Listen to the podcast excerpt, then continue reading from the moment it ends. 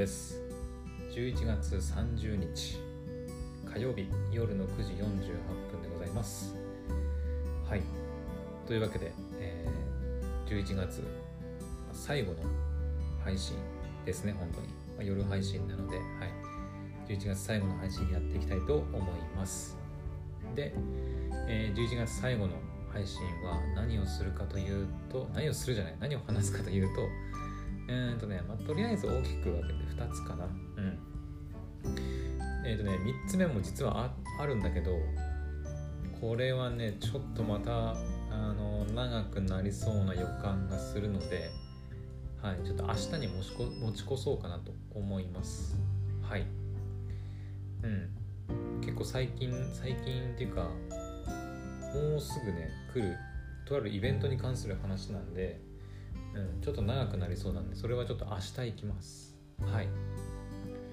というわけで、えっ、と2つお話ししようと思います、えー、まず1つ目はえっ、ー、と、まあ、アニメの話といえばアニメの話なんだけどえっ、と今日の昼かな、うん、昼とか昨日に、えーと「鬼滅の刃」の話しましたよね。うん、でまたちょっとね夜に「鬼滅の刃」の話をさせてほしいんですけど。あの別に今日夜ね「鬼滅の刃」の話する予定はなかったんだけどあのアニプレックスさんの YouTube チャンネルの動画でなんか面白いものがねあの出てたのでちょっとお話しさせてもらいます。で何の動画が公開されてたかっていうとえっ、ー、と、えー、煉獄教授郎教授郎、えー、煉獄さんが使っていた、えーと、日輪刀のまあなんていうの？プロプリカっていうの？プロプリカ？って合ってるかなこれ。うん。っていうねなんかなんていうのかな、えー、おもちゃのなんか悪くなんか悪く言っちゃうとおもちゃの剣なんだけど、うん、なんか「鬼滅の刃」プロプリカ折れた日輪刀かっこ煉獄教授郎っていうのがねあの販売されるみたいでうん。あのあの赤座とのね戦いで、まあ、折れてしまった煉獄さんの日輪刀がえプロプリカっていうのが何て言うんだろうちょっと待ってね。確かプロプリカって言ってたんだけどプロプリカで合ってるかな？えっ、とね PROPLICA って書いてあるんだけどプロプリカで合ってるかな、まあ、とりあえずのプロプリカっていうなんかフィギュアじゃないけどなんかそういうなんだろうねこれ。フィギュアじゃないのかなただまあ8800円だからそう今ねアニプレックスプラスとかで予約できるみたいなんだけどえっと えっと煉獄さんの折れた日輪刀が今8800円で売られています。はい。まあ、8800円だからそんなにすんげえなんか成功でなんか質の高いものっていうよりは、まあ、ちょっといいおもちゃみたいな感じだと思います。はい。うん。なんかね、あの、無限列車編で、えっ、ー、と、出た数々の名台詞なんかも、あの、喋るらしいんですよね。音が鳴るっていうのかな。書いてありますね。テレビアニメ「鬼滅の刃」より激闘で折れた煉獄教授郎の日輪刀をプロプリカで再現。サウンド BGM 数ともに日輪刀シリーズ最大ボリューム。煉獄だけでなく赤座煉獄、えー、ルルカだっけな？お母さんかな？のセリフなど新規音声を多数収録っていうふうに書いてますね。えということはもしかしてあのこのプロプリカの日輪刀シリーズって他にもあるの？私知らないんだけどちょっと待って。ありそうだな。え？日輪刀シリーズ？ちょっと待って。日？日輪刀。あーあるね。え、っとあるね。えー、っとね。あるあるある。日輪刀あるよ、えー、プロプリカの日輪刀シリーズ。まずえー、かまど炭治郎の日輪刀。あの黒いやつかな、うん、1分の1サイズの日輪刀ですね。だから本物と同じサイズってことか。あとは煉獄さんのあの折れてない日輪刀。これが1万1000円だね。さっきのかまど炭治郎の日輪刀は7700円ですね。うん。あとは吾妻善逸の日輪刀が1万3200円。なんでこれ一番高いんだ？もしかしてこれ鞘がついてるか？から、なぜか善逸のやつだけあの鞘もついてますね刀の鞘うん。なんだろう。まああれか。善逸がその霹靂一戦を使う時って大体その鞘に収められてるところからやっぱね居合だからね。使うからその鞘も必要っていうことで、まあ、プラスちょっと料金がかかるのかな、うん。まあ、今は販売期間終了してますけど、うん、善逸のやつが一番高いね。うん。でまあレンクさんなんでこれ炭治郎のやつめっちゃ安いんだろうこれ。7700円。人気がないから。いや人気がない。黒い刀もかっこいいけどね、うん、炭治郎主役だしなんだかんだ。うん、なんで安いんだろうこんなにこんなにってこともないけどまあ一番安いね、だって折れた煉獄さんの日輪刀より安いからね。うん。しかもこれかまどあかまかまど炭治郎の剣だけあの数量限定でもなくあの販売終了でもなく普通に買えますね多分これ。あ？違うの？買えない？これ。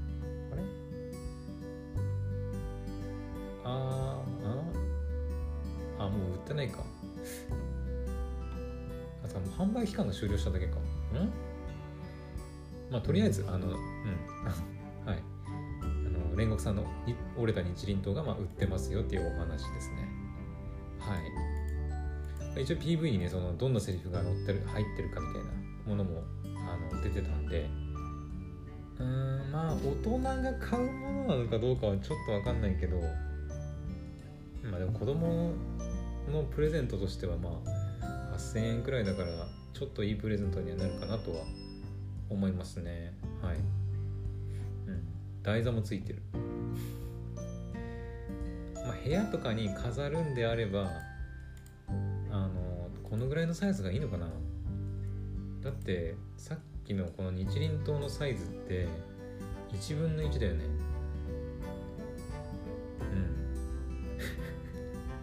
これ面白いですね。煉獄さんの普通の折れてない方の1分の1モデルの日輪刀にはあの鬼殺モードとあのうまいモードの 2, も2つのモードがあるらしいですね。なるほど。あの煉獄さんの「うまい!」が聞けるわけですね。へえ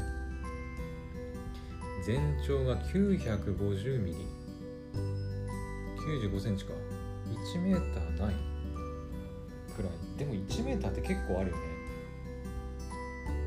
うん。1 m ちょ弱ぐらいだからやっぱそれを部屋に飾るのはちょっと大変だなっていう人はあのこの 折れた日輪刀をうん。まあ予約して買えばいいんじゃないかなって思います。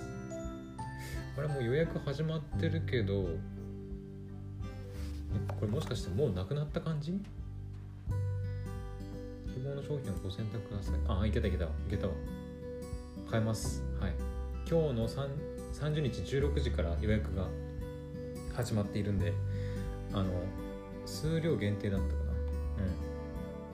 うん。なので、あの、欲しい人は、あの、なるべく早めに予約した方がいいと思います。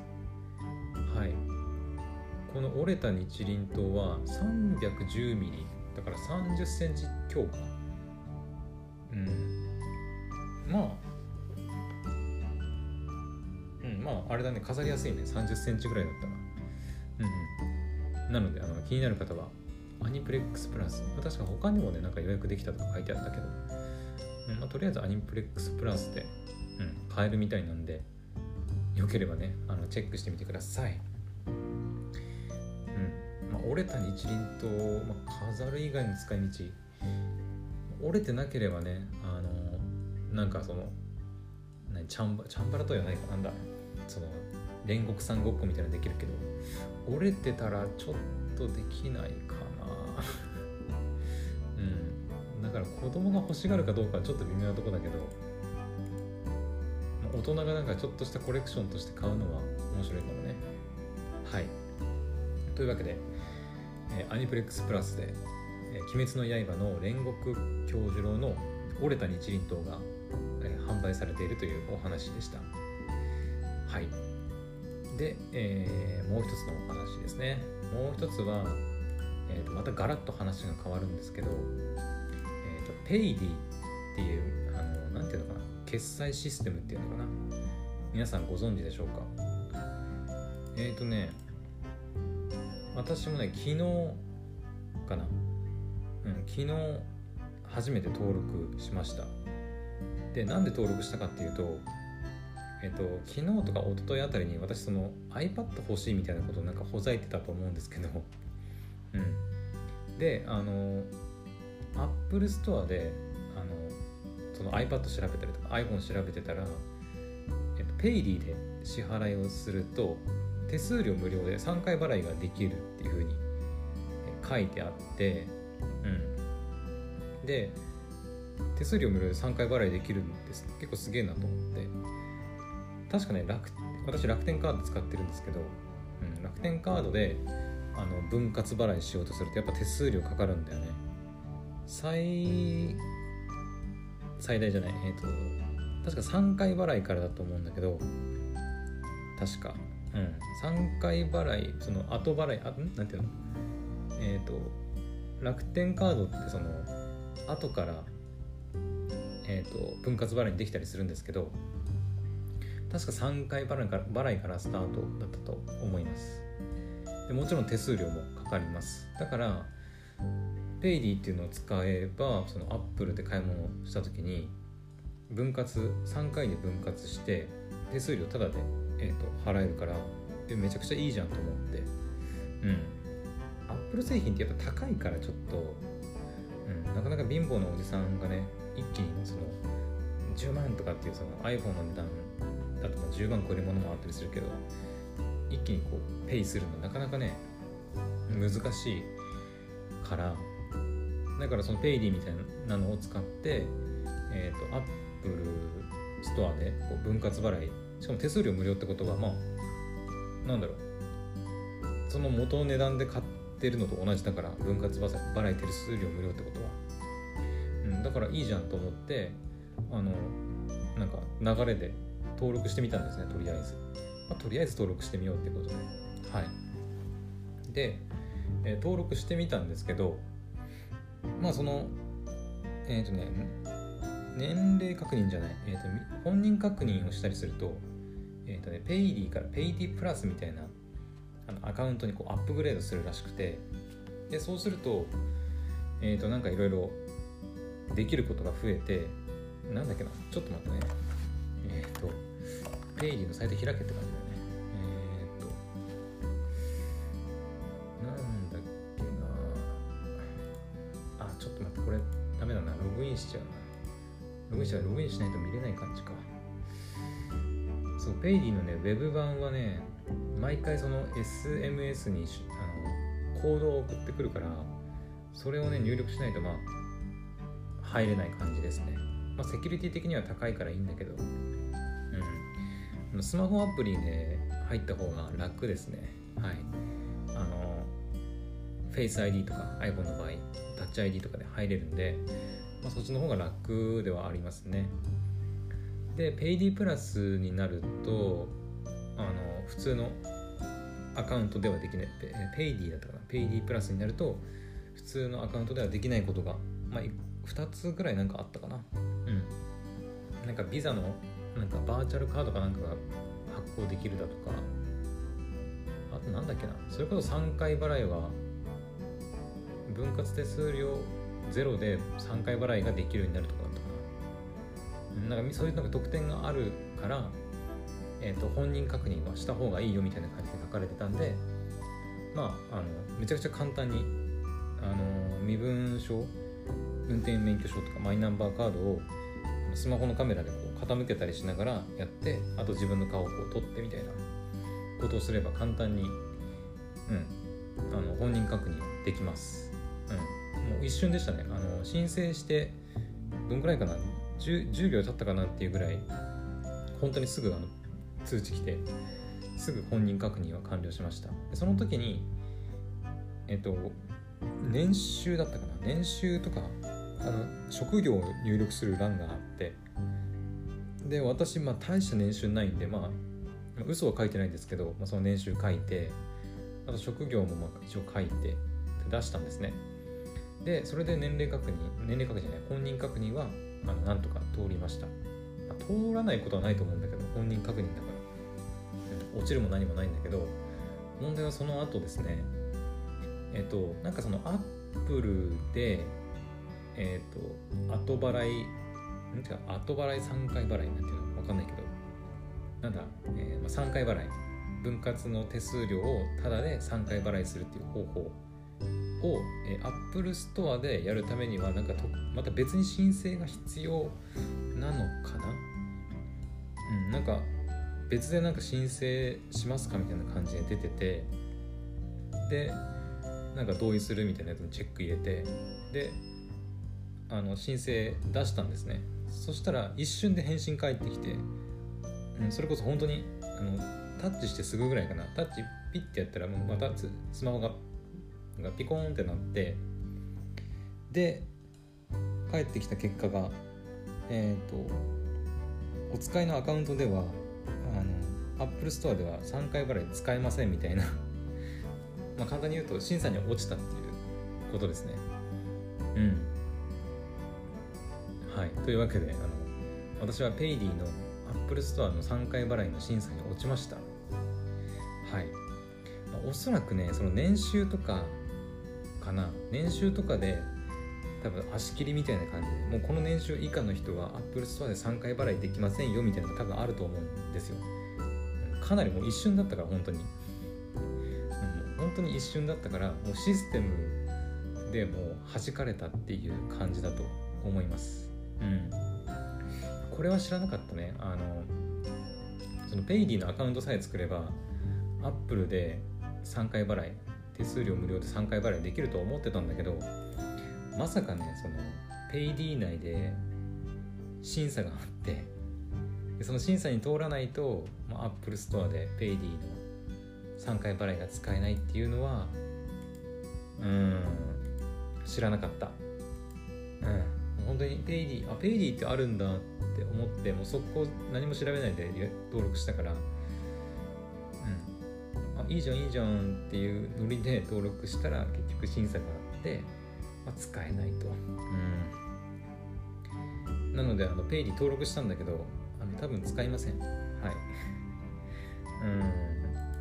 今んとこ使い道ないなっていう感じですね。うん、Apple Store で使おうと思ってたけど結局3回払い使えないんじゃうん。なんか使うメリットないなとは思いますね。それこそなんかうん。Amazon とかでなんだろう。なんかちょっと高めの買い物をするとかでもその3回払いしてするほど買うようなものってそんなにないですよね別に。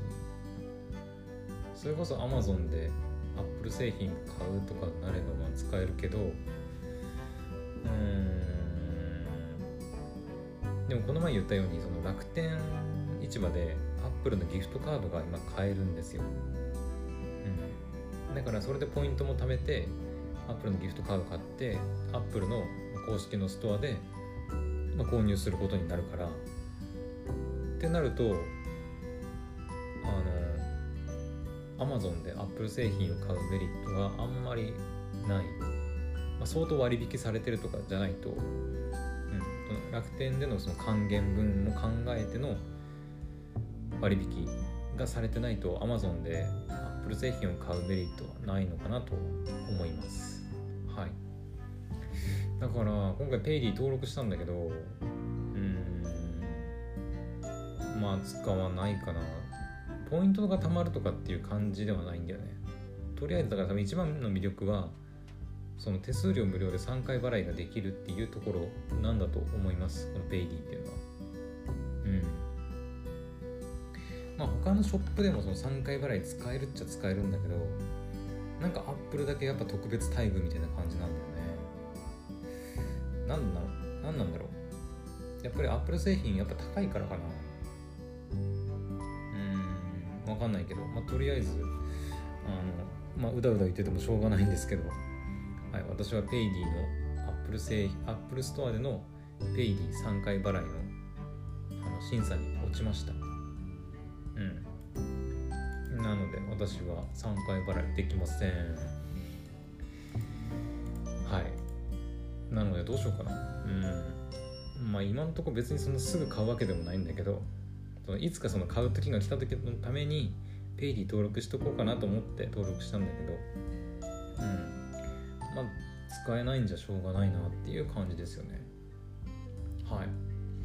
あとはもっと収入を上げてペイディでなんかその年収の欄に額をもっとこう上げて書くとか、まあ、嘘は書けないからね。嘘が書いちゃダメだけど実際にもっとたくさん稼げるようになってそこに書けばまあできるじゃあできるのかな。うん。でも結局稼げるようになったらわざわざ3回払いする必要もねえ気もするんだけどね。うん。毎月いっぱい稼いでるんだったらまあ一括で払っちゃえよっていう感じもするんで使うメリットないなっていう感じですね今のところは。はい私からするとそんな感じです。うん。まあ他のショップとかでも使えるからなんかそういう使い方をすればあの何かあるとは思うけどでも分割払いって、まあ、手数料ただとはいえなんかあんまり持ち越すの嫌ですよねなんかやっぱり、うん、結局その借金ではないけどなんか、うん、クレジットカードもまあ一瞬借金するようなものじゃないですか。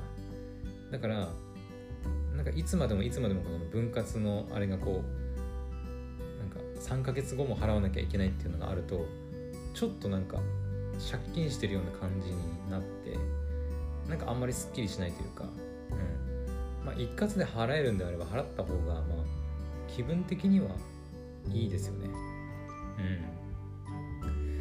うん。まあそのリボ払いみたいにあの手数料ばっかりがこうどんどん増えてっていつまでたっても支払いが終わらないみたいなリボ払い地獄みたいにはならないとは思いますけど、うん。